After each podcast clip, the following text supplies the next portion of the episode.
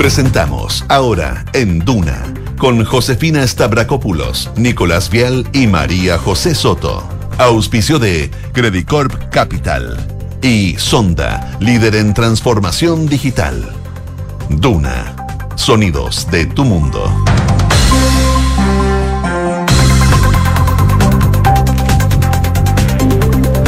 12 en punto. Muy buenas tardes. ¿Cómo están ustedes? Bienvenidos a una nueva edición de Ahora en Duna, Carlos 89.7 en Santiago. A esta hora 12,7 grados de temperatura. Cielos principalmente despejados. La máxima va a llegar hasta los 16 grados. Temperaturas agradables para este día jueves. Casi, casi viernes. ¿Cómo están? Casi viernes. Bien, con frío. Hoy encuentro que este invierno ha sido Crudo. Crudo, sí. Pero- Entre pero- la lluvia, el frío, las bajas temperaturas. Pero encuentro que en el día está aumentando levemente la Los últimos días ha estado rico. Hoy idea mía. Sí. Bueno, pueden ser el último día. Bueno, va a bajar para el fin de semana, son como 13, 14 Sí, grados. la lata es así. que lluvia nada. No, nada. lo que dice el pronóstico Nada, nada, extendido. Qué fome. Todavía no. Este fin de semana tampoco. No, se ven. Porque ayer en la tarde, camino. noche teníamos una cara. Bueno, Sí, cuando estábamos acá, pues en realidad. sí. Ahora por lo menos hay solcito. Sí. No, mira, en un momento hubo pronóstico de lluvia en Ya. el teléfono el sábado, ahora nada. Y nada. Y te mando saludos. Y me mandó saludos a la lluvia.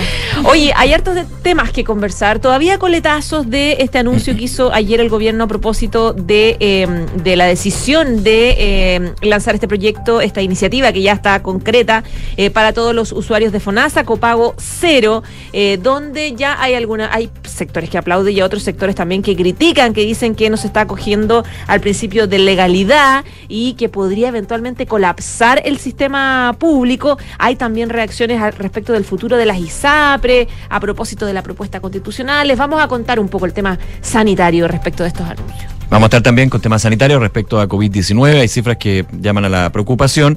Y también eh, datos del desempleo. Porque el INE entregó el desempleo el día de hoy, 7, co- perdón, 7,8% en el trimestre abril-junio, una nueva caída en el desempleo, pero que también prende las alertas porque se empieza a ver un estancamiento, como dijo la directora del INE. Vamos a estar comentándoles de qué se trata esto y las proyecciones que se dan en este escenario del mercado laboral y escenario económico.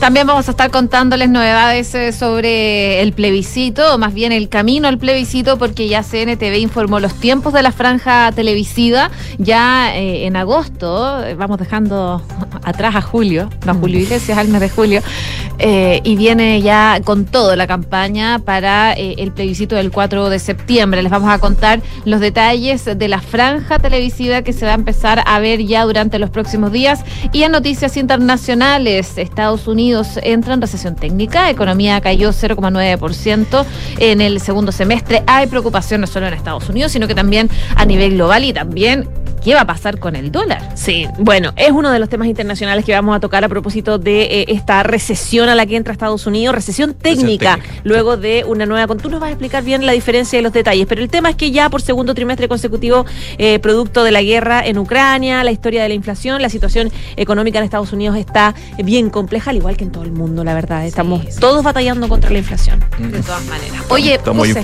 tenemos pregunta del día. Sí, tenemos pregunta del día y es la siguiente para que con nosotros. La Asociación de Concesionarios de las Autopistas pidió patrullajes de carabineros en las carreteras para prevenir las encerronas. ¿Qué opinas sobre esta idea? Te damos tres alternativas. ¿Es una buena idea? ¿Es insuficiente? ¿O las autopistas son las responsables? Vota con nosotros. Y está con nosotros Kike Yabar. ¿Cómo estás, Kike? ¿Viste ustedes? ¿Qué pasa? Es como raro. Sí. ¿Que está inflado esto? que me desinflé. Está inflado, sí. Inflación. Por favor. Me entra inflación. Sí. Y recesión técnica no es lo mismo que revisión técnica. pero otro dolor de cabeza. Otro dolor de cabeza. Yo, lo paso tan mal en la revisión técnica. Por eso, ¿Quién por no? todo esto. Pero hay que pedir hora y No es bastante más rápido. Siempre soy tan pesimista. ¿Cómo? No digo nunca. Todavía no me toca. La José no tiene Este papeles. no. Listo. es que dijo, no, no he ido Nunca, entonces, no como tocado. nunca. Acuérdate que yo tuve auto hace poquito, pues soy Sí. conductora nueva. Ah, perdón, ¿verdad un que par de nunca? años Sí, nomás. perdón, José, Antes, perdón. antes estaba arriba de la bicicleta, ¿no? Sí. Es verdad. Así que no me cuestiones. Como Tú pensé que yo mandaba a alguien. ¿sí? Antes era hipster. la- como está- antes era como Te está- cuestionamos porque dejaste de ser ecológica. Sí. Exacto. En todo caso, como está el precio de la benzina, yo creo que. Vuelve a la bici. en todo En- caso. Enchula tu bicicleta. Sí, fue una mala idea. Bueno, vamos con Vamos. los titulares. El Ministerio de Salud informó 9.829 casos nuevos de coronavirus y 72 fallecidos registrados según cifras informadas por el DEIS. La positividad nacional es de un 14,69%, luego de que se informara el resultado de más de 63.000 exámenes entre antígeno y PCR. En cuanto a camas críticas disponibles, estas llegan hoy a 270 habilitadas a nivel nacional. El alcalde de Puente Alto, Germán Cordilla, criticó desde la moneda que no le avisaron de la reunión con todo el gabinete del presidente Gabriel Boric se realizaría en esa comuna. El jefe comunal reclamó contra el gobierno y sostuvo que exijo que no existan mensajes en un punto de prensa contra vecino por pensar distinto y sería inaceptable abusar del aparato y del poder estatal. La creación de empleo se desaceleró en el segundo trimestre y el comercio lideró los nuevos puestos de trabajo. Según el INE, la tasa de desempleo llega al 7,8% en el periodo abril-junio, cifra que representó un descenso del 1,7 puntos porcentuales en 12 meses. La campaña Prueba por Chile sumó al ex vicepresidente de la Convención Constitucional Gaspar Domínguez y a Elia Molina, la ex diputada y ex ministra de Salud del gobierno de la expresidenta Michelle Bachelet. Según anunciaron desde el comando de la prueba, los nuevos voceros tendrán un rol de vocería en materia de salud y acompañarán a los otros voceros que se han incorporado las semanas pasadas. Finalmente, el gobierno ampliará la querella por ley de seguridad del Estado contra el líder de la CAM, Héctor Yaitul. Si bien la moneda había señalado que correspondía al Ministerio Público proceder, finalmente anunciaron esta determinación luego de que el comunero mapuche llamara en las últimas semanas al sabotaje y defendiera acciones como la quema de maquinarias. Tras esta decisión del gobierno de ampliar las querellas en contra del líder de la CAM, Héctor Yaitul, la diputada Erika Ñanco de Revolución Democrática llamó a no farandulizar la situación que se vive en las regiones del Biobío y la Araucanía. En ese sentido, la parlamentaria oficialista planteó hoy que se tiene que verificar si los hechos cometidos por Yaitul son constitutivos de delito y si no indicó no hay que perder el tiempo. En contraparte, el presidente y senador del mismo partido, Juan Ignacio Torre, señaló esta mañana que toda acción violenta y violencia política hay que perseguirla penalmente y sin tapujos. La ministra vocera de la Corte Suprema, Ángela Vivanco, aseguró hoy que es una buena opción que el gobierno haya decidido ampliar las querellas contra el líder de la CAM, Héctor Yaitul, ya que agiliza un proceso que estaba un poco trabado. La ministra agregó que este tipo de anuncios, que no son muy graves, por lo menos tienen que concitar una revisión jurídica para ver si están dentro del ámbito del derecho o no lo están. Noticias del mundo, el congresista peruano Freddy Díaz Monago fue denunciado por violación sexual por una trabajadora de su despacho y de inmediato fue expulsado de su partido Alianza para el Progreso. El hecho habría ocurrido la noche del miércoles en las oficinas del parlamentario, por lo que su colectividad lo separó de sus filas y le pidió a la fiscalía actuar con celeridad en la indagatoria. El Consejo de Seguridad de la ONU condenó las ejecuciones en Myanmar y pidió la liberación de los detenidos de forma arbitraria. El lunes la Junta Militar de ese país anunció la ejecución de cuatro activistas pro democracia acusados de actos terroristas. En noticias del deporte, Sebastián Vettel anunció su retiro de la Fórmula al finalizar esta temporada. Con 35 años, el cuatro veces campeón del mundo decidió dejar la máxima categoría del deporte. Muchas gracias, Kiki. Nos vemos. Gracias a ustedes. 12 con 7. Oye, lo comentábamos al principio del programa. Eh, ayer también lo comentábamos, las declaraciones del de el director nacional de, de, FONASA, Camilo Cid, cuando advertía que el nuevo sistema de Fondo Universal de Salud que impulsa el gobierno hará desaparecer las ISAPRES del mapa en esto de la seguridad social. Por supuesto, esto encendió las alarmas el día de ayer, hubo varias reacciones y hoy día se le preguntó a propósito de eso a la ministra de Salud, María Begoña Yarza. Eh, ella explicó esta situación en conversación con 24 horas durante la mañana y aseguró que se han reunido con las organizaciones de ISAPRE y también con organizaciones de clínicas y lo que el programa del gobierno dice señala y lo que le han planteado también a estas organizaciones es que la reforma que quieren llevar a cabo eh, es un sistema que debe ir construyéndose paso a paso como el plan del COVID, paso a paso. Bueno, esto es lo que quieren hacer desde el gobierno en cuanto a la reforma del Fondo Universal de Salud.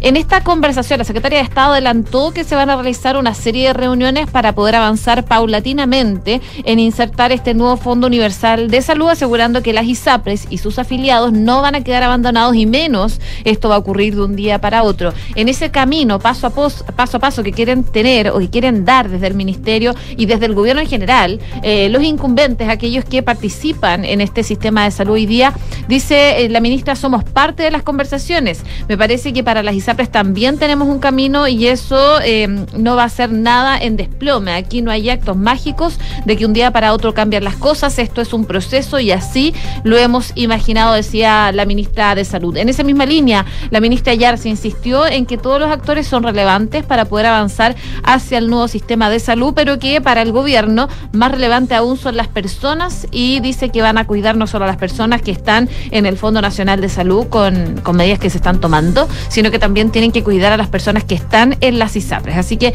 nadie se va a quedar ni abandonado ni los cambios van a ser de la noche a la mañana, son conversaciones, son conversaciones progresivas, paulatinas, paso a paso, y con los incumbentes, por cierto, decía la ministra de Salud, María Begoña Yarza, a propósito de estas declaraciones que encendieron las alarmas de el director eh, nacional de FONASA, que eh, advertía que con este paso que quiere dar el gobierno del Fondo Universal de Salud van a desaparecer las ISAPRES del mapa de la seguridad social. Y a propósito, eh, a propósito también, José, sobre el tema del copago cero, esta, en esta jornada que lanzó ayer el presidente Gabriel Boric, hay reacciones que les contaba a propósito de eh, críticas que surgen de este anuncio que hizo el gobierno junto a precisamente a la ministra de Salud. Eh, recordemos que este anuncio de copago cero es una medida que va a permitir que desde septiembre las personas que están en FONASA de los tramos C y D tengan gratuidad en todas las atenciones públicas siempre del sistema privado en el fondo. Y eh, sobre el tema,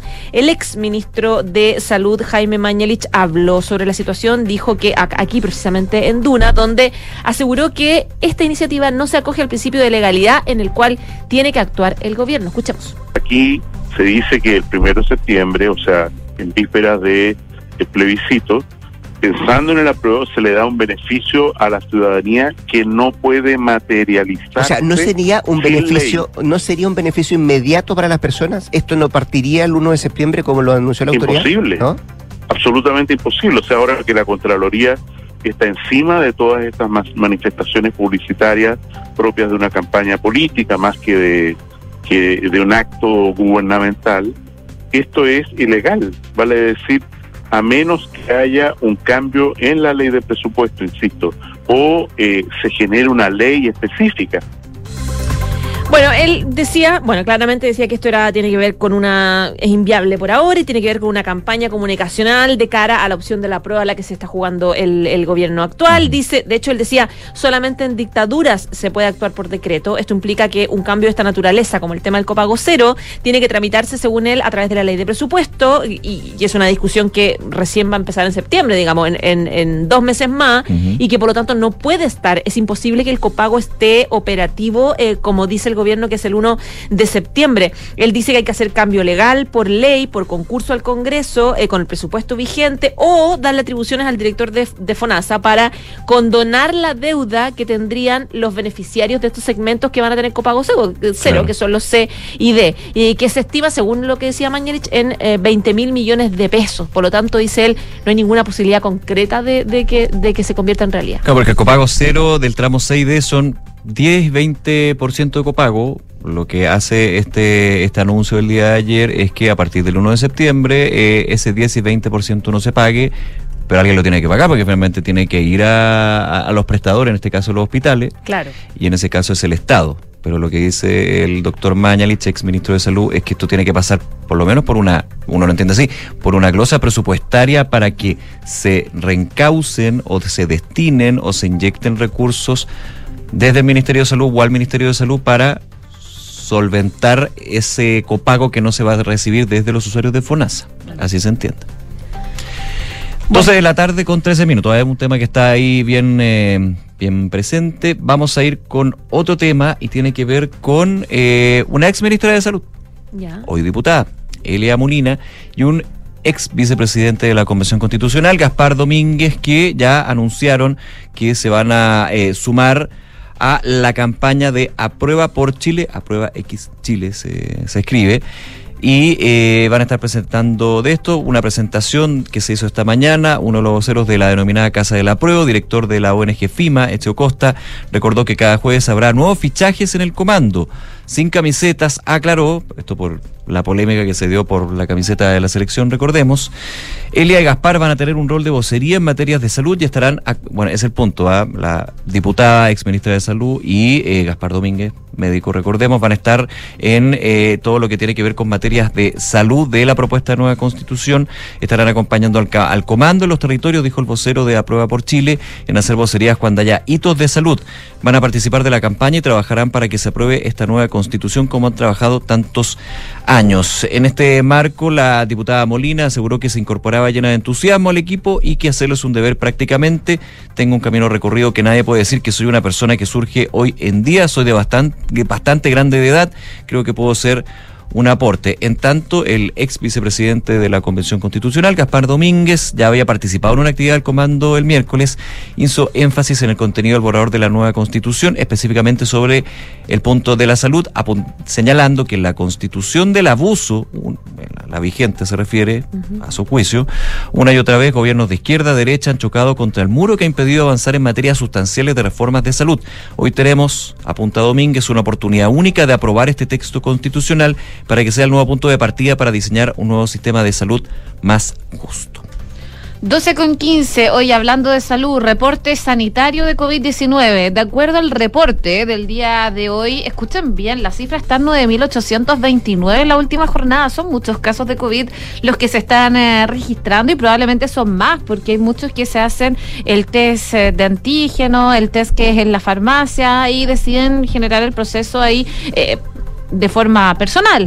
o, no se, o no se lo hacen. Claro, no se lo hacen, tienen síntomas y no se lo hacen. Bueno, eh, probablemente podría ser más la cifra que se registra el día de hoy. Y con esto también la variación de nuevos casos confirmados a nivel nacional va aumentando 13% si se compara los últimos 7 días. En los últimos 14, 16%. En cifras, hoy se registran 1.488 contagios más que el jueves pasado. Y sobre los decesos, lamentablemente el DEIS registra 72 dos fallecidos. Eh, así, en lo que va de la semana, se han registrado 174 decesos, mientras que la semana del 18 de julio, la semana pasada, en el mismo periodo de cuatro días, se habían registrado 130. Con esto, el total de muertes por causas asociadas al COVID están 59.477. Los casos activos, por otra parte, ascienden a más de 33.000. Estamos hablando de 33.706 personas por sexto día, superando la barrera de los 30.000. Y en cuanto a la positividad a nivel nacional, esta se cifra en 14,69% en base a más de 42.000 exámenes de PCR. En regiones, de hecho, los registros son eh, peores. Eh, en este índice, por ejemplo, en Antofagasta, eh, están con un 24,50% de positividad. En Coquimbo, un 20,87%. En O'Higgins, 17,55%. Y acá en la región metropolitana, tuvo una positividad de 12,85%. De los datos por COVID, 178 personas se encuentran en unidades de cuidados intensivas, cuatro más que hace una semana y dos menos que hace dos, y de las cuales 101 están en ventilación mecánica.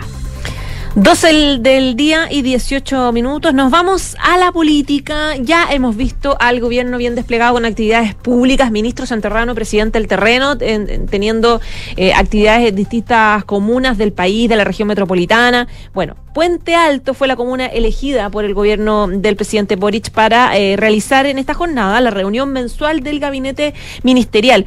Una cita que por primera vez se hizo afuera de la moneda y que eh, comenzó a las 8 de la mañana en el Centro de Referencia de Salud Hospital Providencia Cordillera.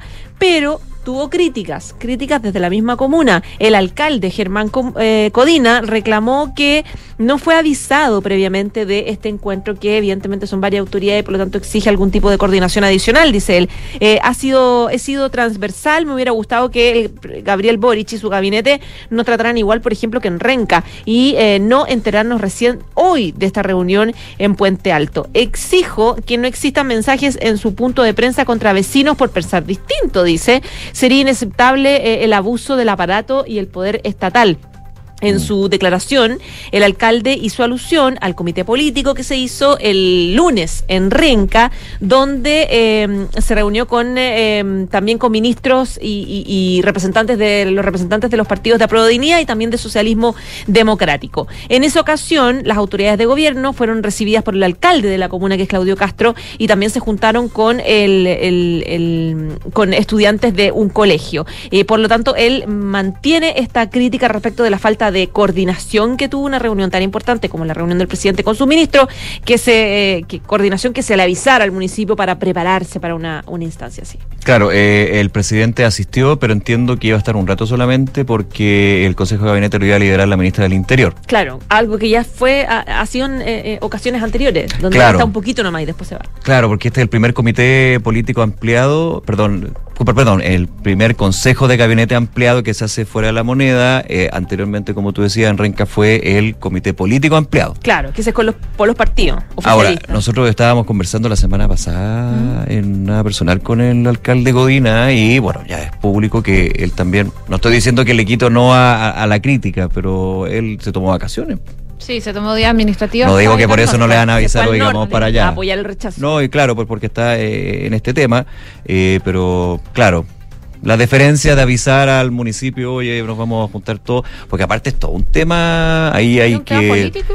No, hay un tema de seguridad, pues sí, hay que... Si está el presidente. Tener Sí. a, a tantos ministros juntos y el presidente no, no debe ser fácil. O sea, te genera un cambio en el, en el día a día, por ejemplo, de este hospital en Puente Alto. claro. Pero aquí hay una crítica con respecto a lo que sucedió en Renca. Bueno, vamos a ver. 12 con 20. Vamos con un tema relacionado al plebiscito y tiene que ver con algo que los expertos, los que saben de procesos electorales, dicen va a ser bien, no, bien, quizás bastante defini- decidor de lo que podría ser el resultado del 4 de septiembre y tiene que ver con la franja televisiva. Estamos en tiempos donde obviamente hay, hay, hay crítica a la televisión y se dice que eh, ahora las redes sociales, el streaming, se ve poca tele. Bueno, en instancias como la franja televisiva, efectivamente se nota que ve tele. Yo hago el disclosure, yo trabajo en tele, entonces también que lo diga yo es como bien antoje, pero es verdad. O sea, los ratings que tiene la franja televisiva en, Se ven. en los últimos procesos eleccionarios, ni siquiera de antes, eh, son bien, bien interesantes y te hablan de también un público que no consume redes sociales, por ejemplo, pero sí aprovecha la tele para ver. Aquí el desafío, por supuesto, de los comandos, de las campañas para, en, eh, para encantar, para generar una mística. Muchas veces criticado que la franja televisiva, más que entregar información, hay titulares. Bueno, probablemente eh, en esta el plebiscito que va a ser apruebo o rechazo, eh, va a ser bien interesante cómo se analizan los mensajes que ya estamos viendo en distintas instancias. Pero ya se definieron, y aquí va la información, eh, los bloques diarios. Generalmente siempre hay dos bloques diarios, el mediodía y también antes de las noticias de las 9, podríamos decir, Claro. o antes de las 9 de la noche, porque los noticiarios han ido cambiando también de horario. El Consejo Nacional de Televisión informó la distribución del tiempo para esta franja televisiva. Parte el próximo 5 de agosto con 30 minutos diarios en total divididos en dos bloques horarios. El primero a las 12.45 y el segundo a las 20.45 con igual proporción para el apruebo y el rechazo, las dos opciones que están en la papeleta. La emisión se va a extender hasta el 1 de septiembre, tres días antes de la votación. Según detalló el eh, Consejo Nacional de Televisión, hay 17 comandos que van a emitir por el apruebo y 21 comandos por el rechazo.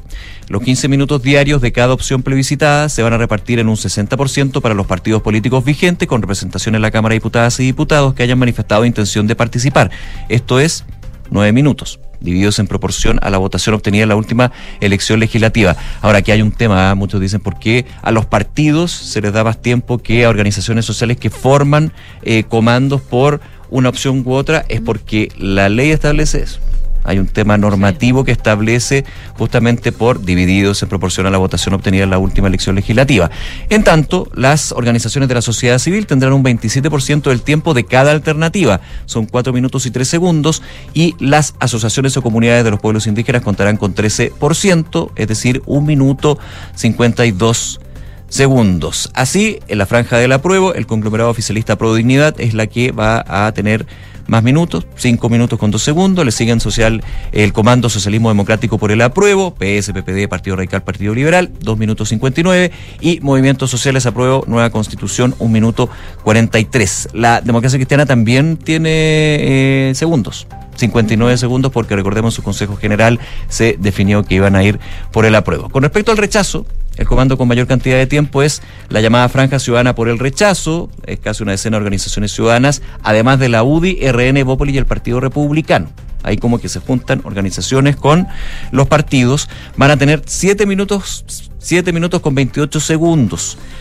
Y eh, hay otras organizaciones y cuatro corporaciones o comunidades eh, indígenas agrupadas en rechazo por Chile que le fueron asignados cuatro minutos con nueve segundos. Y por último, el Partido de la Gente también va a tener un minuto 43 segundos en esta franja de dos bloques.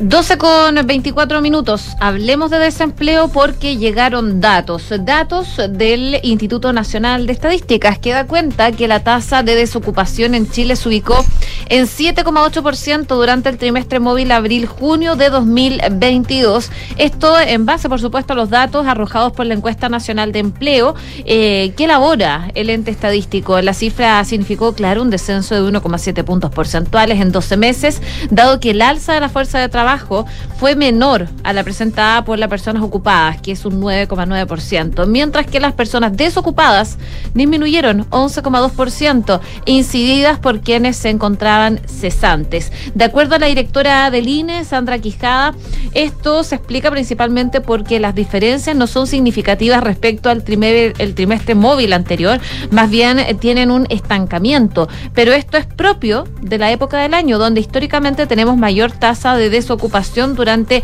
estos meses del año. Esta es la decimocuarta disminución consecutiva anual de la tasa de desocupación. Hay que observar en la serie de tiempo que la tasa de desocupación al mismo periodo del año pasado estaba sobre el 9% y de ahí en adelante empieza a bajar drásticamente al 8,5%. Por lo tanto, en adelante, según lo que advierte la directora del INE, la base de comparación va a ser menos alta que lo que se ha tenido o lo que se ha observado en los últimos meses anteriores. La tasa de desocupación en las mujeres se situó en 8,4%, decreciendo 1,3 puntos porcentuales en 12 meses, en tanto que la tasa de participación y ocupación se situaron en 49,7% y 45,5% avanzando a 4,7 y 4,8 puntos porcentuales en cada caso. En los hombres, la tasa de desocupación fue de 7,4 con un descenso de 1,9 puntos porcentuales, mientras que la tasa de participación y ocupación se ubicó en 70,1 y 64,9%, eh, creciendo 3 puntos porcentuales y 4 puntos porcentuales respectivamente. En cuanto a la creación de empleo y respecto al trimestre móvil anterior, con ajuste estacional claro, eh, Quijada decía, eh, vemos que se crean 3.992 puestos de trabajo. No obstante, esto sigue siendo un aumento total cuando eh, se desagrega por hombre y mujer, ven que tiene un 0,3% de aumento en hombres y son 14.164 las personas adicionales con ocupación dentro de este trimestre móvil. Pero tienen un decrecimiento en las mujeres de 0,3% que equivale a 10.186 personas menos ocupadas dentro del mercado laboral femenino. Ahora, el alza de las personas ocupadas fue incidida tanto por mujeres como por los hombres. Mujeres 13% y hombres 7,7%. 12 del día, 27 minutos. Antes de irnos a la pausa, los informamos de un incendio que se produce a esta hora, lamentablemente, en la región de Valparaíso, que está eh, afectando la parte alta de Viña del, Mar. Según informó Bomberos de manera preliminar, eh, al menos cuatro viviendas ya están siendo alcanzadas por las llamas. Es un incendio que afecta desde temprano varias casas del sector forestal alto de Viña, eh, en la región de Valparaíso, en Viña del Mar. El siniestro se registra en el sector de calle El Raulí con Río Álvarez y presenta también peligro de propagación en otras casas. El cuerpo de bomberos de la ciudad Jardín informó que de manera preliminar al menos cuatro o cinco viviendas han sido ya alcanzadas por las llamas. Bomberos eh, de la tercera informaron de cuatro eh, casas completamente en llamas con peligro de propagación en Forestal Alto, según dice Bomberos de Viña del Mar. Se activó el sistema de, alarma pública por este este incendio estructural declarado en Forestal Alto. Unidades ya están dirigiéndose en el lugar ahí en la, en la, en la ciudad de Viña del Mar. Les vamos a estar contando las novedades. Nos vamos a la pausa, pero antes los invitamos a que participen en nuestra pregunta del día. Y esto tiene que ver con la decisión que toman o la petición en realidad que toma la Asociación de Concesionarios de las Autopistas en nuestro país, en la región metropolitana, que está pidiendo patrullajes de carabineros en las carreteras para prevenir estas encerronas. ¿Qué opinas tú? Te damos tres alternativas. Una buena idea, es insuficiente o las autopistas son las responsables. Vota con nosotros. Hacemos una breve pausa y volvemos con más informaciones aquí en Ahora en Duna, el 89.7. Regar las plantas de tu departamento, 2 litros. Lavado de ropa, 60 litros. Lavar tu auto, 100 litros. Cada litro cuenta. Conscientes de la grave crisis hídrica, en Toyota decidimos reducir el uso del agua en todos nuestros procesos, comenzando con el servicio de lavado en nuestros concesionarios. Súmate y conoce más de nuestra iniciativa. Cada litro cuenta en toyota.cl. Hoy queremos ayudar a que tengas un invierno tranquilo con la mejor energía de Enel. Nuestra prioridad es entregarte a ti y a tus seres queridos el mejor servicio. Por eso reforzamos los equipos de apoyo y canales de asistencia en caso de eventuales emergencias eléctricas. Contamos con atención digital vía WhatsApp con diferentes opciones de autoservicio y personales con nuestros ejecutivos en caso de que lo necesites. Infórmate y descubre más en enel.cl. Con Enel puedes elegir un mañana mejor. Enfrentar el cambio climático es tarea de todos. Duna, por un futuro más sostenible. Acciona, el mayor proveedor de servicios de moto sharing a nivel global, ha dado un nuevo paso en su estrategia corporativa de avanzar hacia la plena electromovilidad, adquiriendo el fabricante de vehículos eléctricos Silence.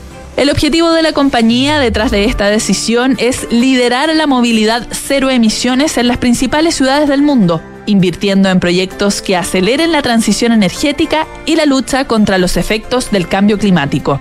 A través de Silence, la multinacional ya está preparando el lanzamiento de un modelo de automóvil eléctrico que usará baterías extraíbles, con un sistema patentado de pago por uso, siendo el mercado español el primero en su plan de crecimiento.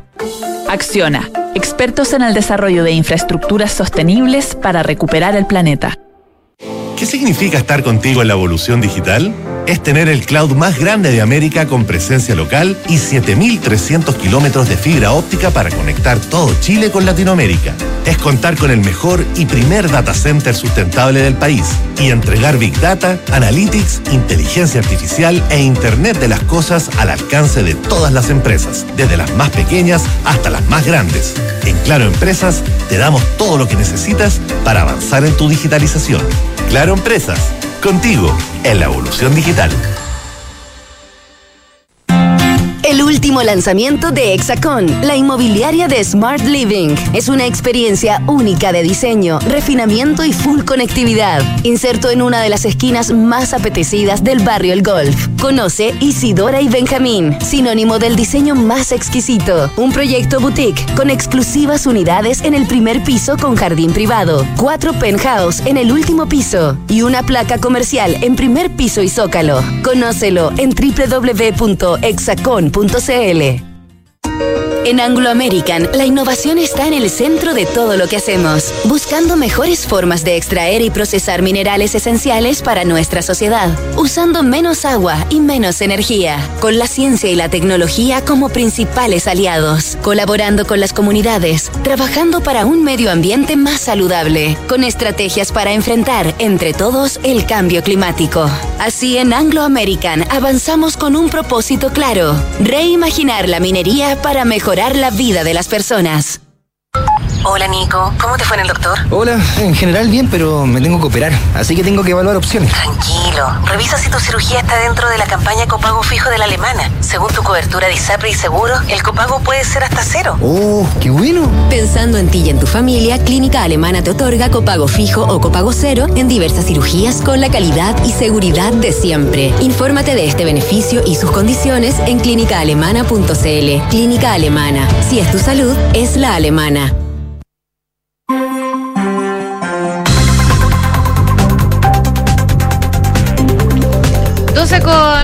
33 minutos, estamos de regreso en ahora en Duna, Carlos 89.7. Es momento de revisar noticias del deporte con la Fran Ravizza. ¿Cómo está, Fran? Bien, ¿y ustedes? Todo bien. ¿Todo bien? Qué bueno. Hoy, hoy día me desperté con un notición. Me imagino cuál. Sebastián Vettel Dice adiós. a la Fórmula 1. Cuatro veces campeón del mundo, el alemán, con 35 años. Hizo una cuenta en Instagram. Y al ratito ¿No tenía? no tenía. Se hizo una cuenta en Instagram que rápidamente tuvo un millón y cuatrocientos mil seguidores y subió dos videos, uno en alemán y otro en inglés, en blanco y negro, como con una con una artística, Ah, con, pro- con pro- con producción. con producción. Production. Sí, que eran en blanco y negro los videos y ahí anunció su retiro al final de esta temporada 2022. Él llegó el 2021 a Aston Martin, Martin, quiero decir, un equipo desde que llegó Stroll y su papá que es empresario le, mm, le ha metido mucha plata al equipo y están tratando de empezar a volver a, pelear por los primeros lugares o ahí tercer y cuarto lugar. Sorprende, porque digo, me desperté con notición, pero sorprende que Sebastián Vettel se esté retirando de la Fórmula 1. No, no nos sorprende porque eh, el- esta, sobre todo esta temporada él ha estado con una actitud que pareciera ser como que no está interesado mucho en la Fórmula 1. O sea, ha hecho más noticia por sus eh, causas activistas, sobre todo eco-friendly, en la que ha criticado fuertemente al automovilismo y su contaminación, eh, la huella de carbono que dejan entre carrera y carrera, sobre todo cuando Aston Martin lo auspicia Aramco, que es una empresa petrolera que además auspicia toda la Fórmula 1. También se ha destacado mucho por ser eh, activista de tanto en contra del racismo como de las diversidades sexuales, ha estado constantemente promoviendo el amor y no el odio. Y además de estas causas se ha notado que ha estado un poco como en otra porque han habido, a veces los pilotos hacen cuando, cuando ocurren eh, algunas situaciones, hacen reuniones y se juntan todos los pilotos con, con la FIA o con el director de carrera y Sebastián Vettel se ha parado en la mitad de la reunión y se ha ido. ¿Qué dice él? Que eh, su vida, él ama este deporte, gran parte de su vida, si no por decir toda, ha estado ligada al automovilismo, pero no lo define como deportista muy similar a lo que dijo Roger Federer en una entrevista que también el tenis no lo definía y que tiene muchas cosas más que hacer que eh, al parecer le está pasando algo similar a lo que uno puede inferir que le está pasando a Roger Federer, que es que no les quita el sueño seguir estando en el alto rendimiento y quieren dedicarse a la familia, porque lo que uno, uno como espectador dice, chuta, la, la vida que tienen, pasan viajando, puros lujos, pero pasar viajando significa No, eh, absor- te absorbe. y se pierden muchas cosas en el día a día, sobre todo cosas. cuando tienen familia. Y él dice que quieren aprovechar mucho más a sus hijos que todavía son chicos y viven con él. Bueno, ¿qué pasa?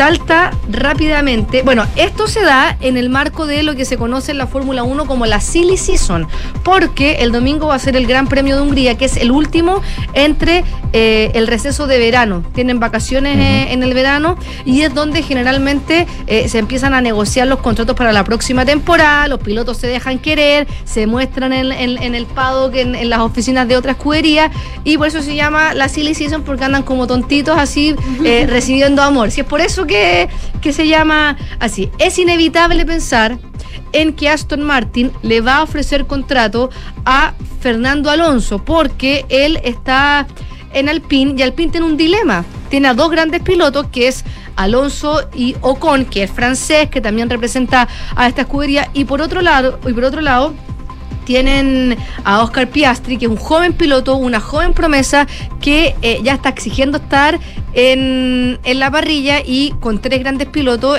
se les está complicando un poco el panorama. De hecho, había sonado que se iba a ir a, préstamo a Williams porque la Tiffy le está yendo muy mal. Pero el hecho de que quede un, un- un asiento libre le abre las puertas a Fernando Alonso, sobre todo porque Fernando Alonso también es ganador eh, mundial, tiene dos títulos mundiales. Se mete mucho él en, en la mecánica y en la dirigencia de, no en la dirigencia, pero, pero está mucho en el tras bambalina de las escuderías. De hecho, él ha sido clave en el proyecto de Alpine que le está yendo muy bien. Llegó hace un par de años y de hecho hoy día en una conferencia de prensa le preguntaron a Fernando Alonso y dijo, lamento demasiado que se vaya Sebastián Vettel. No es mi caso porque tiene 41 años y dice, yo no estoy ni ahí con retirarme. Pero, eh, y le preguntaron, ¿y te irías tú a, a Aston Martin? Y dice, Mira, pues ellos ya se acercaron una vez, yo decidí irme con Alpine, llevo dos años, hemos trabajado en un proyecto ganador, por ahora dice, toda mi energía están, con- están en, en Alpine. Fernando Alonso es uno de los pilotos mejor pagados de la parrilla por Alpine, así que el tema de plata no creo que sea fundamental a la hora de tomar una decisión, sino que sería eh, cómo están las relaciones con Alpine. Y si es que eh, en Aston Martin le ofrecen un proyecto que sea que sea motivador, o sea, empezar a luchar por eh, tener un, coche que sea competitivo, porque Aston Martin, a pesar de que le ha metido mucha plata al equipo, no han logrado hacer un auto competitivo con las nuevas normas que hizo la Fórmula 1. Así que todo está por verse. Empieza, como les digo, la Silly Season, una vez terminado el Gran Premio de Hungría, que es este domingo, y vamos a ver qué pasa. Y también quería contarles una noticia del fútbol chileno.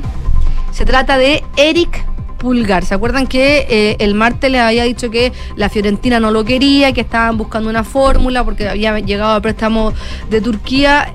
Finalmente será compañero de Arturo Vidal en el Flamengo. Que hay toda una campaña de una parte de los hinchas para que no llegue Pulgar. Claro, no quieren que llegue a propósito de este problema de una mujer que acusó que abusaron de ella en la casa de Eric Pulgar. También sacaron un, un hecho, no sé si se acuerdan, que cuando Pulgar tenía 19 años en Antofagasta, chocó a una persona eh, manejando sin licencia, atropelló a una persona y finalmente esta persona se murió porque él no le prestó ayuda. Entonces todo esto ha hecho que la hinchada del Flamengo no lo quiera. Finalmente la dirigencia del Flamengo hizo las investigaciones y quieren que Eric Pulgar eh, sea jugador de, mm, del Flamengo, viaja hoy día a Brasil para hacerse los exámenes médicos, eh, también cerrar las condiciones del contrato. Lo cierto es que eh, también esta transacción se puede hacer porque Eric Pulgar lo van a comprar por 2,8 millones de euros y es muy poca plata porque la Fiorentina lo compró por 12.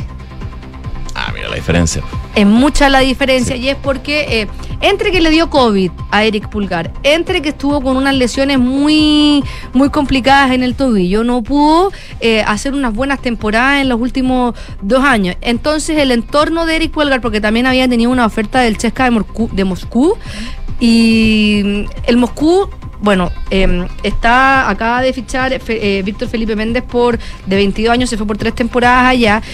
Pero lo que pasa con el Moscú es que no puede jugar Champions porque están sancionados eh, por, por la invasión a Ucrania. Entonces Pulgar no quería eso y se va a ir a Flamengo para poder jugar con Arturo Vidal y poder reinventarse y despegar nuevamente su carrera y el hecho de que esté Vidal en ese equipo eh, fue una de las principales motivaciones para que Eric Pulgar, que tiene 28 años, o sea, todavía le queda bastante años de, de carrera, pueda redespegar su carrera y quizás volver al fútbol europeo. Todavía eso está por verse, pero lo cierto es que si es que todo sale bien, va a fichar por tres temporadas en el Flamengo. Así que por lo menos 18 meses va a estar con Arturo Vidal. Vidal que ah, antes de, de- de- de que terminemos el deporte eh, tuvo su partido en el Maracaná. ayer. Sí, pues jugó contra Atlético Paranaense, entró al minuto 61 Qué bueno. y entró final, y No se sabía si entraba o no. claro, no se sabía y al final tuvo algunas jugadas de gol que fueron palo o las atajó el portero, pero dejó con buenas sensaciones. Qué eso, bueno. eso es importante del Rey. Lo bonito y lo importante. Súper, gracias Fran, nos vemos. Que estén bien. Gracias. Fran. Chao. 12 con 45 minutos, vamos al mundo. Hablemos de Estados Unidos porque la economía de ese país se, con- se contrajo un 0,2% en el segundo trimestre del año y encadena así dos trimestres ya de caídas del Producto Interno Bruto eh, como consecuencia de la crisis global derivada que se está viviendo entre Rusia y Ucrania. El dato se publicó por la Oficina de Estadísticas Laborales, confirma también un segundo descenso consecutivo del PIB, lo que tradicionalmente se considera una recesión técnica, un diagnóstico que sin embargo no comparte el gobierno estadounidense, que no cree que el país se encuentre en un escenario de recesión dado a la robustez de su economía. El dato del segundo trimestre de este 2022, el primero de las tres estimaciones que hace el Ejecutivo estadounidense, se produce después de que en el primer trimestre la economía se contrajera 0,4. Y según eh, el informe publicado eh, hoy día, por el BEA, que calcula el ritmo anual de la caída del 0,9%, como factores de este retroceso está la alta inflación, que se está viviendo en gran parte del mundo, los problemas en la cadena de suministros y el aumento de la tasa de interés como contrapartida subrayó también el desempleo. Y además se registraron disminuciones en la inversión privada, en el inmobiliario, tanto en el residencial como en el no residencial, en el gasto de los gobiernos federales, estatales y locales y que fueron compensados en parte por los aumentos en las exportaciones y el gasto del consumidor. Son los datos que se van a conocer el día de hoy de Estados Unidos, eh, que eh, se contrajo 0,9% en el segundo trimestre del año su economía. Y hablando de Estados Unidos, solo un paréntesis, eh, Joe Biden a esta hora habla con Xi Jinping, después de Mm. varios meses que no tenían contacto, bueno, hoy día están concretando una videollamada. Oye, fíjate que pese al dato, que puede, estar bien, puede haber estado bien internalizado, y ahí recordemos que la Reserva Federal subió nuevamente las tasas de interés, 75 puntos base, el S&P 500 está subiendo 0,70%, el Nasdaq 0,45%. Recordando también que esto de recesión, el concepto recesión técnica es cuando eh, sumas dos trimestres consecutivos con caída del PIB, pero no entras a recesión. Lo que pasa es que si ya cumples un tercer trimestre, ahí ya hablas de una economía en recesión. Claro, el- trimestre anterior fue 0,4 y ahora 0,2. Claro, es el fantasma de la recesión que aparece. Ahora, desde eh, la Reserva Federal, el presidente John Powell descartó que esté en recesión. Desde el gobierno también se ha aplicado esto.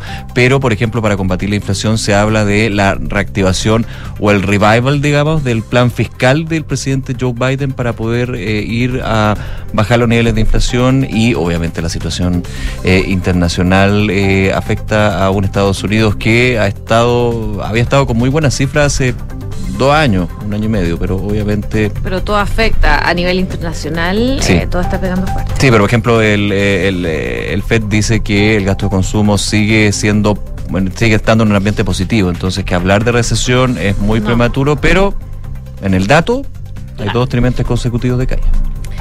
12 del día, 45 minutos, seguimos revisando noticias internacionales. Esto pasó supuestamente en Perú y la verdad es que es gravísimo de confirmarse.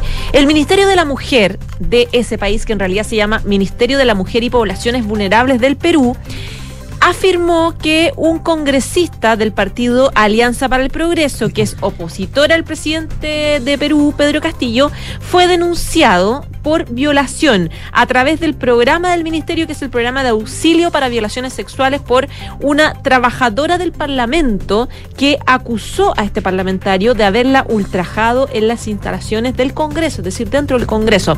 A través de un comunicado, este Ministerio de la Mujer indicó que brindó apoyo emocional y atención legal a la mujer que denunció haber sido víctima de violación por parte del congresista Freddy Díaz Monago.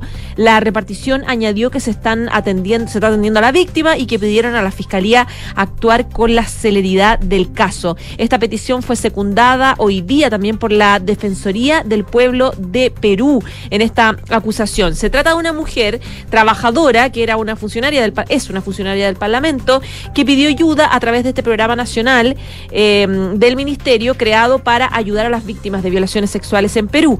Eh, de acuerdo al relato, fue violentada en uno de los edificios del Parlamento peruano luego de que el legislador bebió licor junto a ella.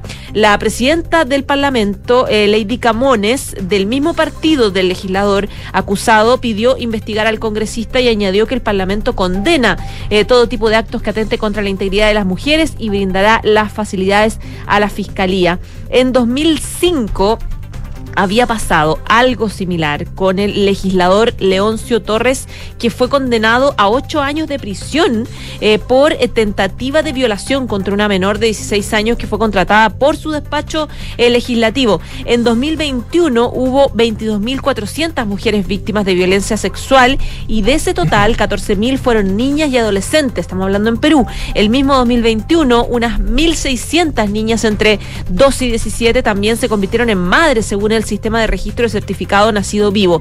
El 75% de los menores de 15 fueron violaciones y en el caso de menores de 14 años casi el 100% fueron ultrajes sexuales. El Parlamento peruano es recordemos, muy impopular entre los peruanos, eh, según todas las encuestas. En junio, por ejemplo, eh, alcanzó un 85% de rechazo los legisladores eh, peruanos y apenas un 12% de aprobación según una encuesta nacional del Instituto de Estudios Peruanos. Oye, hablando de Perú, cortito, Pedro Castillo está con cuenta pública a Cuenta esta pública en el Parlamento. Sí, en estos momentos, cuando cumple un año de, de gobierno, y hay varios congresistas que se están retirando del Congreso como acto de protesta.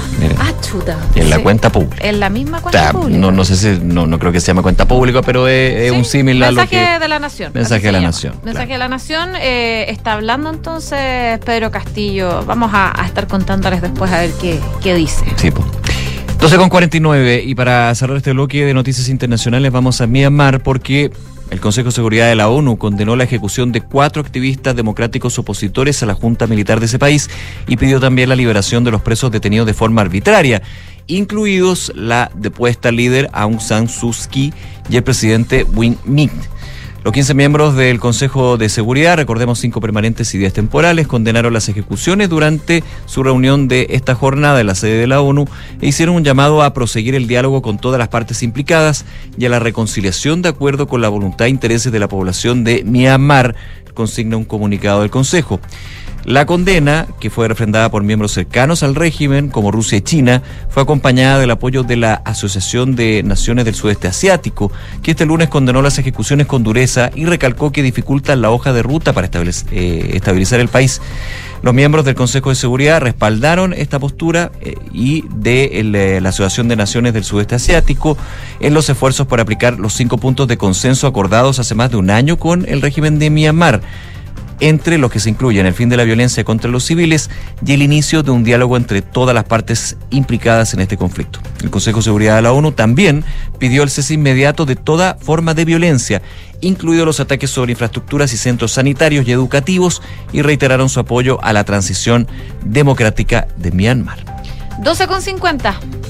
Estás en Ahora en Duna. Seguimos revisando informaciones, volvemos al ámbito nacional porque habló la vocera de la Corte Suprema, Ángela Vivanco, quien valoró que el gobierno finalmente se haya retractado de su decisión inicial de no acusar judicialmente al líder de la CAM, Héctor Yaitul, por las amenazas. Ella, textual, dijo, es una buena opción que finalmente se haya decidido ampliar las querellas porque creo que agiliza el proceso que estaba un poco entrabado.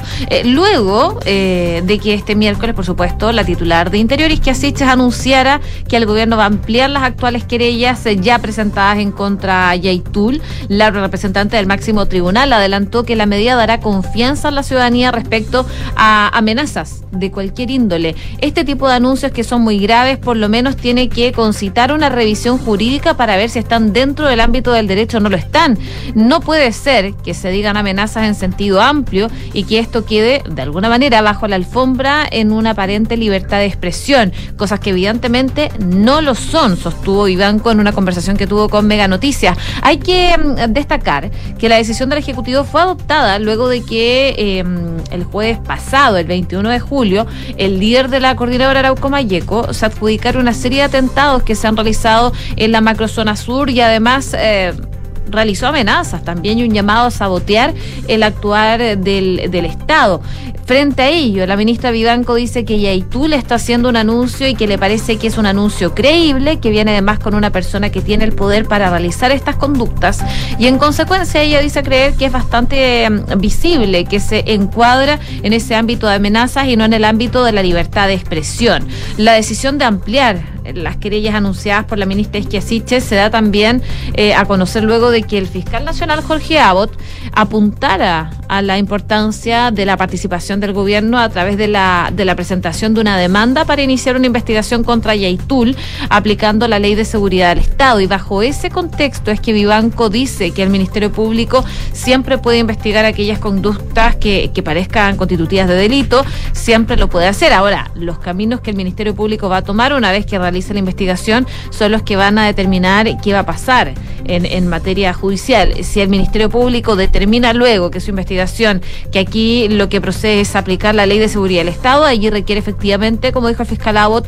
una querella por parte del gobierno, que finalmente lo van a hacer tras el anuncio que hizo durante la tarde de ayer la ministra Isquiasichas. 12 del día, 53 minutos. Y en esta jornada también la Comisión de Seguridad de la Cámara de Diputadas y Diputados se constituyó en la región de la Araucanía eh, a puertas de esta votación por una nueva extensión del estado de excepción en la macrozona sur. Este encuentro fue valorado por todos los participantes porque participaron todos, asistieron todos de manera transversal, desde el Partido Comunista hasta republicanos, digamos, que se reunieron en las dependencias del ejército para eh, participar en esta instancia. Decía, por ejemplo, Jorge Alessandri, que es diputado de la UDI, miembro de esta comisión, que eh, es una buena señal eh, política haber participado en la Comisión de Seguridad al, en el, y estar en el regimiento, dar apoyo eh, a también los soldados y a los militares que han estado ayudando desde todos los partidos, desde el PC hasta republicanos eh, y todo el espectro del Congreso para ayudar en mejorar temas de seguridad de la Araucanía. También eh, el parlamentario decía que no recuerda la última vez que una comisión transversal haya entrado a un regimiento a dar apoyo y haya salido conforme e informada el, des- el despliegue que se está haciendo también en la Araucanía. Recordemos que se va a hacer mañana una nueva votación de la renovación del estado de excepción en la macrozona, a- ante lo cual el propio Alessandri adelantó que... em, como bancada, ellos están pensando apoyar a juicio del diputado eh, el ampliar las querellas contra Héctor Yaitul por parte del gobierno, del Ministerio del Interior, y eh, es una, una, una idea, una iniciativa que se ve con mayores posibilidades para que la bancada de parlamentarios pueda apoyar, apoyar esta iniciativa. Eh, por su parte, también Andrés Joanet anticipó que va a apoyar la solicitud del Ejecutivo, señalando que ha aprobado toda materia que tiene que ver con la seguridad, porque así tiene que ser, porque tenemos que darle una señal al gobierno. Eh, también hablaba el diputado Miguel Mellado, que también participó en esta instancia de la Comisión de Seguridad, decía que eh, la renovación se va a aprobar, porque quitaron varios ripios que, quedaran, que quedaban por parte del gobierno, que era efectivamente esta querella que tenía que con- con- eh, concretarse contra Héctor Yaitul. Claro, que, que no es una nueva querella, pero sí amplía las querellas que ya estaban contra la figura del líder de la CAM. Y no dejar esta como pelota entre la fiscalía y el gobierno, en el fondo. Claro, Como que la porque- mataron al tiro. que lo comentamos incluía la ayer. declaración de Vivanco aplaudiendo la decisión. Sí, justamente. 12 de la tarde con 55 minutos. Hablamos un poquito de economía, pero primero quiero ver el dólar. Ah, mira, se dio vuelta. ¿Qué está subiendo? Está bajando. Ah, mira. Sí, porque estaba subiendo en un ratito. los- Yo, de hecho, en el primer, primer bloque, sí, la estaba viendo en 910 pesos. A esta hora está en 905 pesos con 10 centavos. Mira. ¿Bajará a los 900 pesos? Sería bueno. Depende cómo se mire, pero sí, en general. Ya, ya por el tema inflación, ayuda bastante. Está con una caída de cin- 0,52%, 4 pesos con 70 centavos cae a esta hora. Muy influenciado por las noticias, lo que tú comentabas al comienzo también, José, eh, esta, este dato de la economía norteamericana.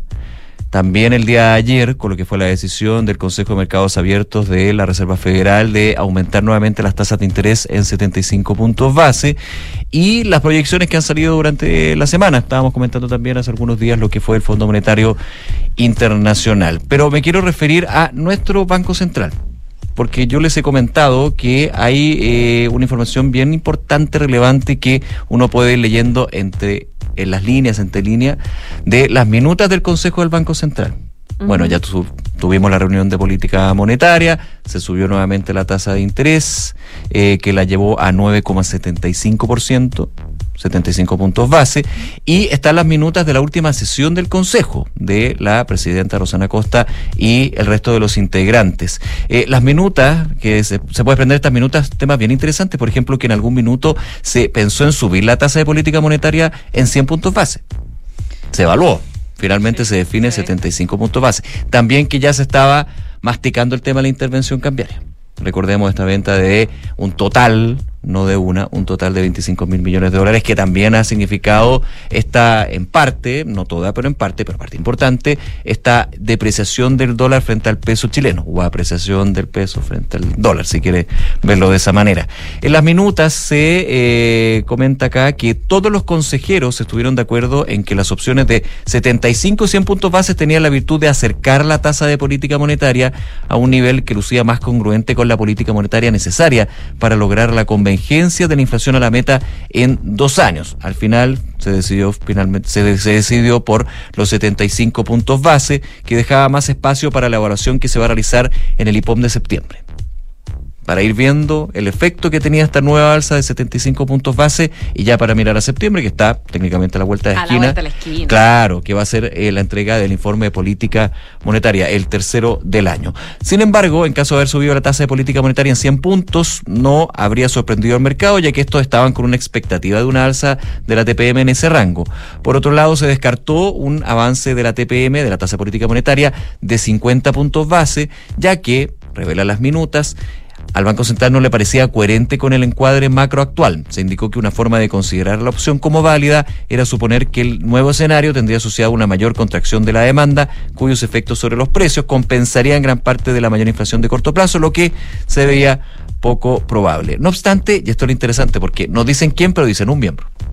Un miembro defendió la posibilidad de una alza menor a la realizada, o sea, menor a 75 puntos base, si, dijo, se ponderaba el efecto menos negativo que tendría sobre una inversión que ya caía con fuerza, que esto también ha sido un tema. Eh, la, no la bazuca, pero sí la herramienta que tiene de política monetaria el Banco Central tiene el efecto de enfriar la economía, pero el problema es que tiene una economía que eh, se está, conge- no congelando, pero sí enfriando muchísimo la inversión. Entonces ahí tiene un efecto que hay que ir cotejando y es lo que uno de los miembros apuntó. Otra de las razones para rechazar un alza de 50 puntos base fue que no sería coherente para llegar a la meta de inflación del 3%. Y sobre el dólar, y con esto termino, fue otro de los temas que se tomó en la reunión del Banco Central. Dice así, la minuta. Hubo coincidencia en que el Banco Central no tenía ninguna limitante para actuar en el mercado cambiario. AKA intervención, pero que cualquier acción en esta materia debía ser analizada en su mérito, refiriéndose al funcionamiento de dicho mercado y sus eventuales repercusiones en otros segmentos del mercado financiero. En el análisis también destacaban que el peso chileno enfrentaba una alta volatilidad desde la reunión anterior, pero que los mercados habían sido capaces de absorber los shocks de manera adecuada y la volatilidad del mercado cambiario no se había trasladado a otros segmentos del sistema financiero. Por eso la intervención se, algunos dirían, se fue pateando desde hace, desde hace un buen tiempo. Sin embargo, el Banco Central estimaba que en esos días se estaba observando cambios con una inusual rapidez. Ante esto, y como se supo al día siguiente de la reunión, el Banco Central estimó que la depreciación del peso chileno se ha dado con una intensidad y volatilidad inusualmente alta y por ende salió a intervenir el mercado del dólar. Ya, po. Y el dólar está, de Ah, hecho, a esta hora, cambió. 906 pesos con 45. se va moviendo. No, pero sigue cayendo. Ya, un en punto. Revisemos la pregunta del día, José. que es la siguiente. La Asociación de Concesionarios de Autopistas pidió patrullajes de carabineros en las carreteras para prevenir encerronas. ¿Qué opinas? Hasta ahora, súper peleado. El 37,5 dice que es insuficiente, el 31,3 que es una buena idea y el 31,3 también autopistas son responsables de la seguridad. Hacemos una breve pausa. A la vuelta seguimos revisando informaciones aquí en Ahora en Duna. No se vayan, vamos y volvemos. En Credit Corp Capital buscamos ampliar sus horizontes. Invierta internacionalmente, también desde Estados Unidos, que cuenta con un entorno regulatorio altamente desarrollado y reconocido a nivel global. Con nosotros encontrará una asesoría personalizada para sus decisiones financieras.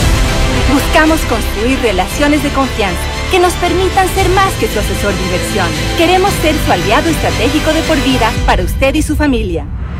Credit Corp Capital, aliados potenciando sus decisiones. En Sonda, trabajamos para que disfrutes tu vida, impulsando la innovación y el desarrollo de soluciones que acompañen la transformación digital de las organizaciones de hoy. Cuenta tú también con el respaldo, agilidad y eficiencia del líder en transformación digital de la región. Conócenos en sonda.com. Porque en Sonda trabajamos para que disfrutes tu vida. Sonda. Make it easy. ¿Sabías que si inviertes en UF te resguardas con un activo seguro y que no para de crecer? Por eso, el mejor consejo que puedo darte es que inviertas en departamentos. El mejor momento para hacerlo es hoy. No dejes pasar más tiempo y asesórate con Ingebec Inmobiliaria. Ellos te ayudarán a encontrar un proyecto de inversión a tu medida, con la rentabilidad y plusvalía que buscas. Descubre más en ingebecinmobiliaria.cl. Digitaliza tu área de recursos humanos con Talana, la más completa y robusta plataforma para la gestión de personas. Ahorra tiempo y costos, gestiona los turnos de tu equipo, firma digitalmente, calcula remuneraciones, establece y cumple objetivos y encuentra el talento ideal para tu empresa. Todo desde un solo lugar. Únete a las miles de empresas que ya han digitalizado su área de recursos humanos con Talana. Conoce más en talana.com. Presentamos Office Hub Costanera, el nuevo centro neurálgico de negocios, con oficinas del más alto estándar, ubicadas en las torres del Costanera Center, con acceso expedito a autopistas urbanas y red de transporte público que conectan con toda la ciudad, en espacios flexibles y oficinas premium que potencian la innovación, la colaboración y los nuevos negocios. Bienvenidos a Office Hub Costanera, el espacio para mirar al futuro. Onognieda edietnoki no mognitrevni. ¿Qué? Segorei retrevni oregrogemo no lolera. No, para, para. Deja de hablar al revés y ser un invertido. Y conoce las soluciones para invertir de manera simple y fácil desde tu app Scotiabank Go o web. Porque con Scotia Fondos tienes un grupo de coaches expertos que te ayudarán a diversificar tus inversiones según tu perfil de riesgo y objetivos. Conoce las alternativas de Scotia Fondos. Infórmese de las características esenciales de la inversión en fondos mutuos establecidas en sus reglamentos internos y scotiabankchile.cl. Infórmese sobre la garantía estatal de los depósitos en su banco o en cmfchile.cl. Marca registrada de The Bank of Nova Scotia, utilizada bajo licencia.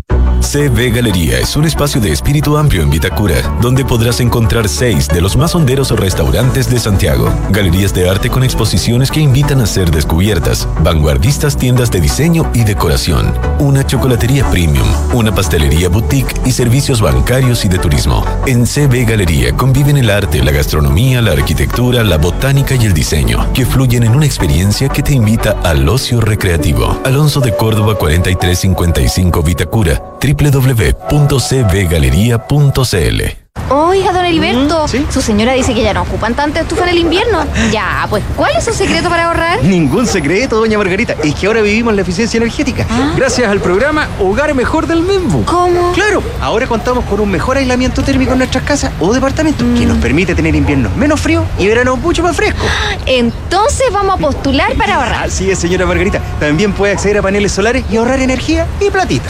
Infórmate y postula los subsidios del programa Hogar Mejor del Mimbu en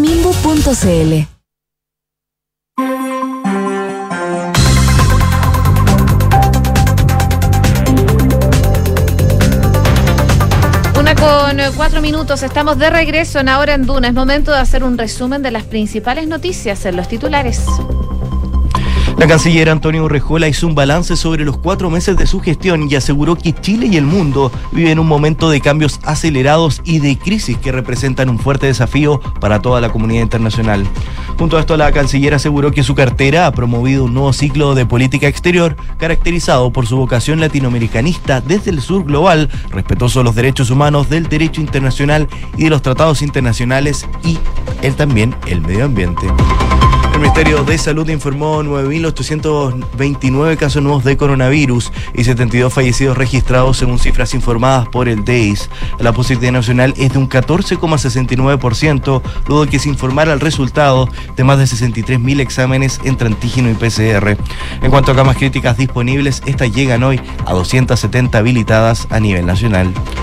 Tras la decisión del gobierno de ampliar las querellas en contra del líder de la coordinadora Arauco Mayeco, Héctor Yaitul, la diputada Erika Ñanco de Revolución Democrática llamó a no farandulizar la situación que se vive en las regiones del Bío-Bío y la Araucanía. En ese sentido, la parlamentaria oficialista planteó hoy que se tiene que verificar si los hechos cometidos por Yaitul son constitutivos de delito y si no indicó, no hay que perder el tiempo. En contraparte, el presidente y senador del mismo partido, Juan Ignacio Latorre, señaló esta mañana que toda acción violenta y violencia política hay que perseguirla penalmente sin tapujos. La ministra vocera de la Corte Suprema, Ángela Vivanco, aseguró hoy que es una buena opción que el líder de la CAM haya decidido ampliar las querellas contra el líder de la CAM, Héctor Yertul, ya que agiliza un proceso que estaba un poco trabado. La ministra agregó que este tipo de anuncios, que son muy graves, por lo menos tienen que concitar una revisión jurídica para ver si están dentro del ámbito del derecho o no lo están.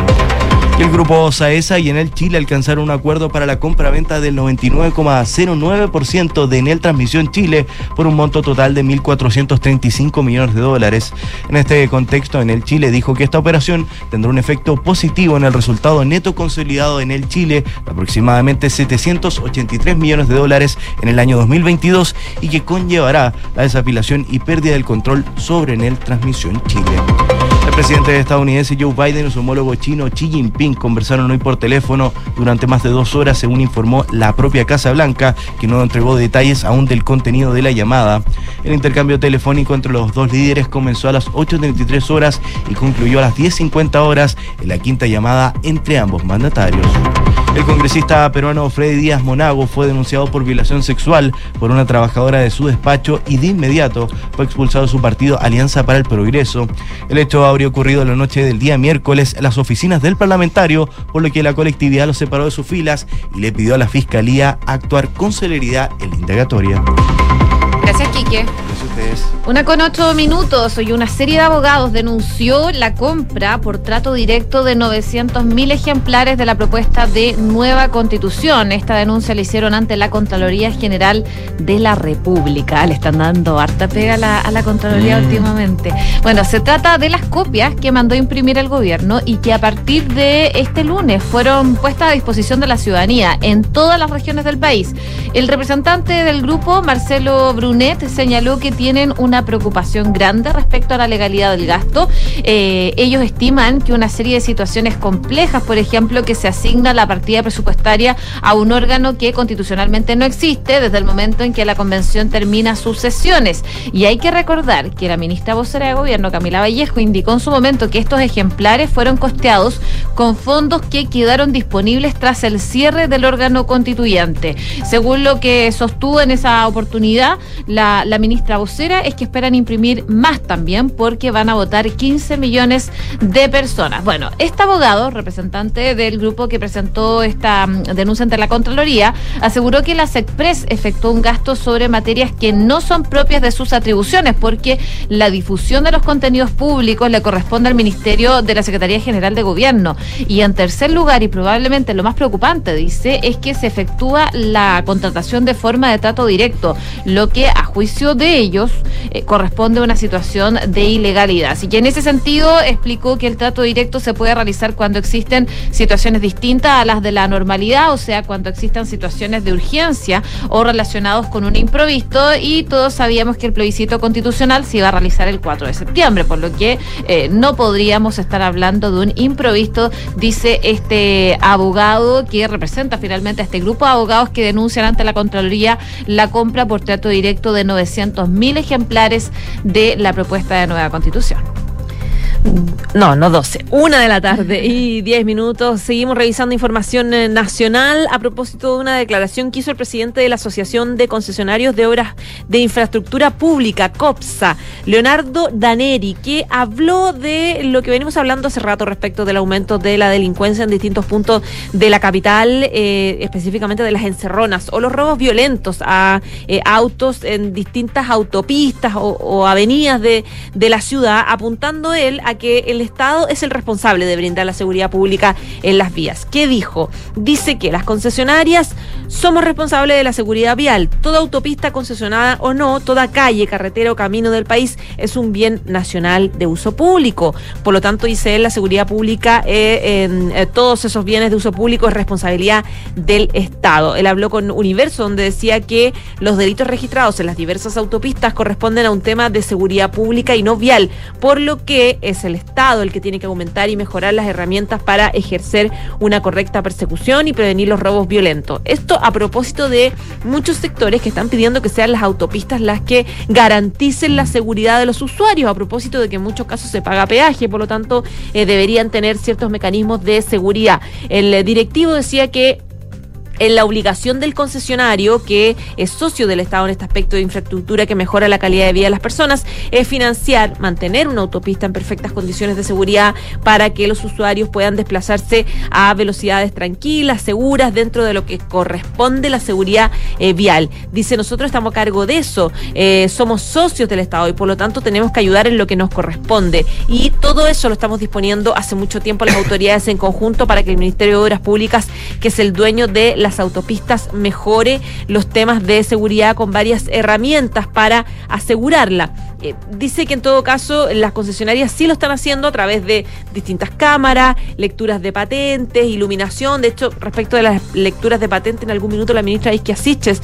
eh, o no, ya no me acuerdo si fue Monsalve, que hablaron sobre el tema de las encerronas y cómo controlarlo, eh, planteaban que se está eh, intensificando el tema de la revisión de las patentes ilegales, el de las que entran en, en- en las autopistas la adulterada, claro. adulteradas, precisamente para poder detectar cuando entra un auto que posiblemente puede tener una situación eh, delictiva. Pese a que Daneri puntualiza que el Estado tiene que responder en seguridad pública, dice que COPSA está colaborando con la Subsecretaría de Prevención del Delito y todas las autoridades para que estos delitos puedan perseguir. em, se puedan perseguir en todas las autopistas. En todos hay un centro de control que funciona 24/7, en las cuales hay un carabinero que está siempre presente, pero eh, dice que los centros de control de las autopistas no son suficientes, por lo que planteó la necesidad de que Carabineros haga estos patrullajes fijos en las autopistas, sobre todo en la noche, donde aumenta la cantidad de actos delictivos. Ese carabinero dice está ahí en general en la seguridad pública y vial. Las autopistas tienen ambulancias, patrullas de rescate, si se produce un delito, pero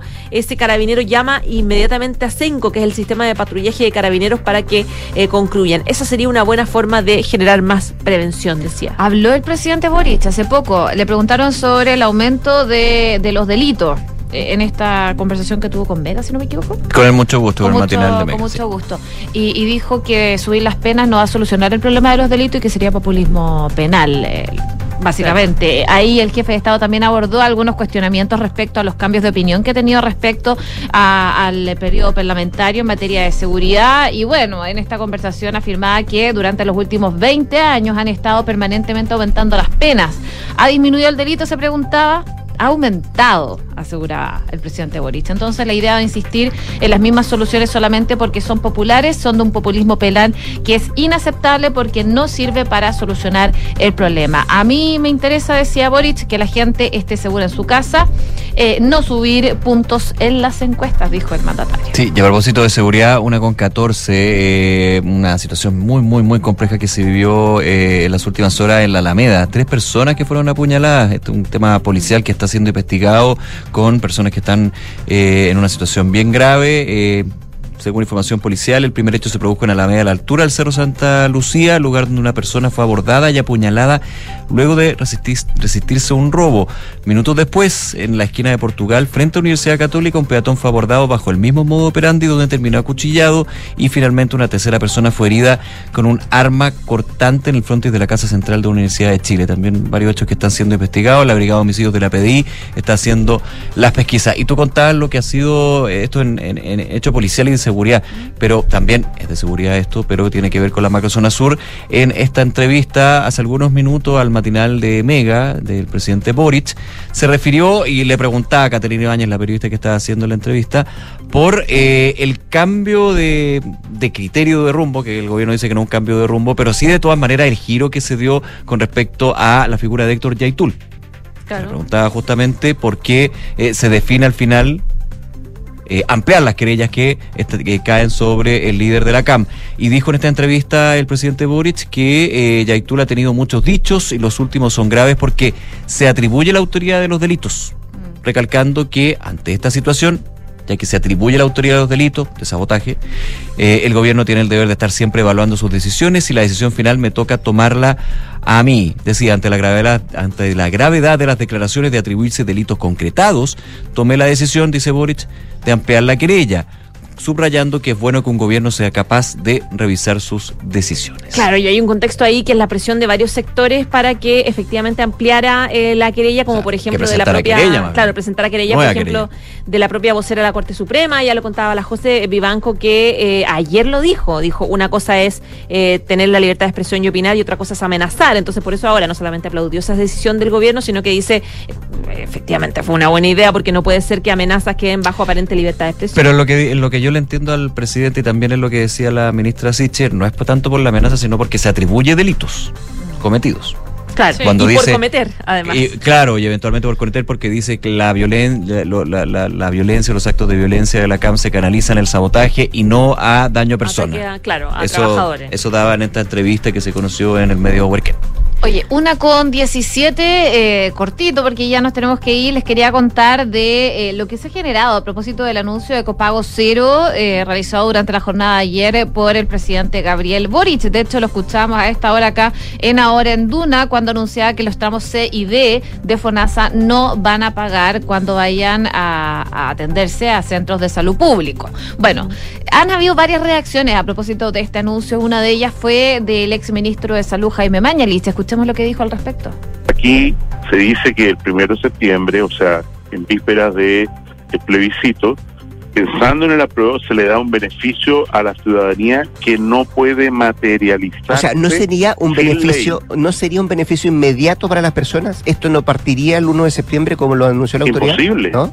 Absolutamente imposible. O sea, ahora que la Contraloría está encima de todas estas manifestaciones publicitarias propias de una campaña política más que de, que de un acto gubernamental, esto es ilegal. Vale decir, a menos que haya un cambio en la ley de presupuesto, insisto, o eh, se genere una ley específica.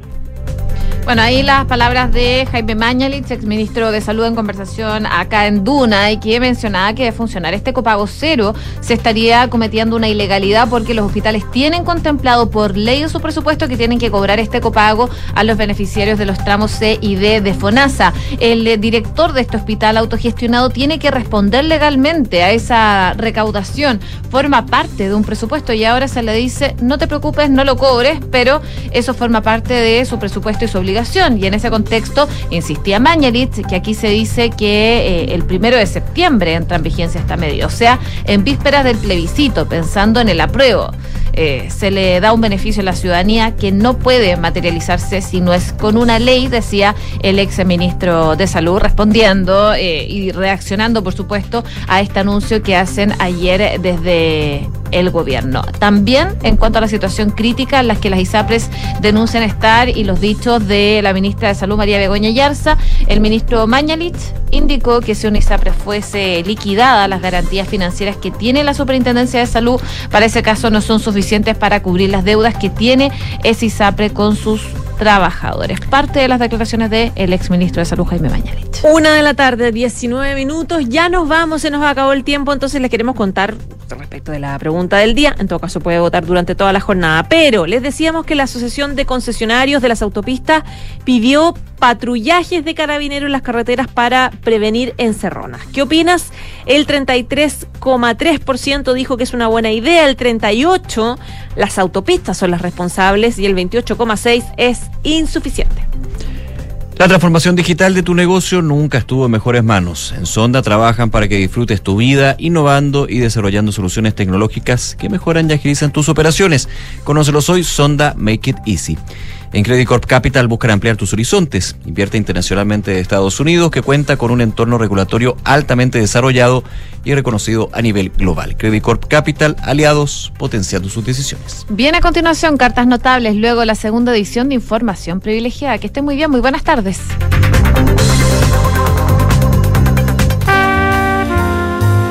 ...1952...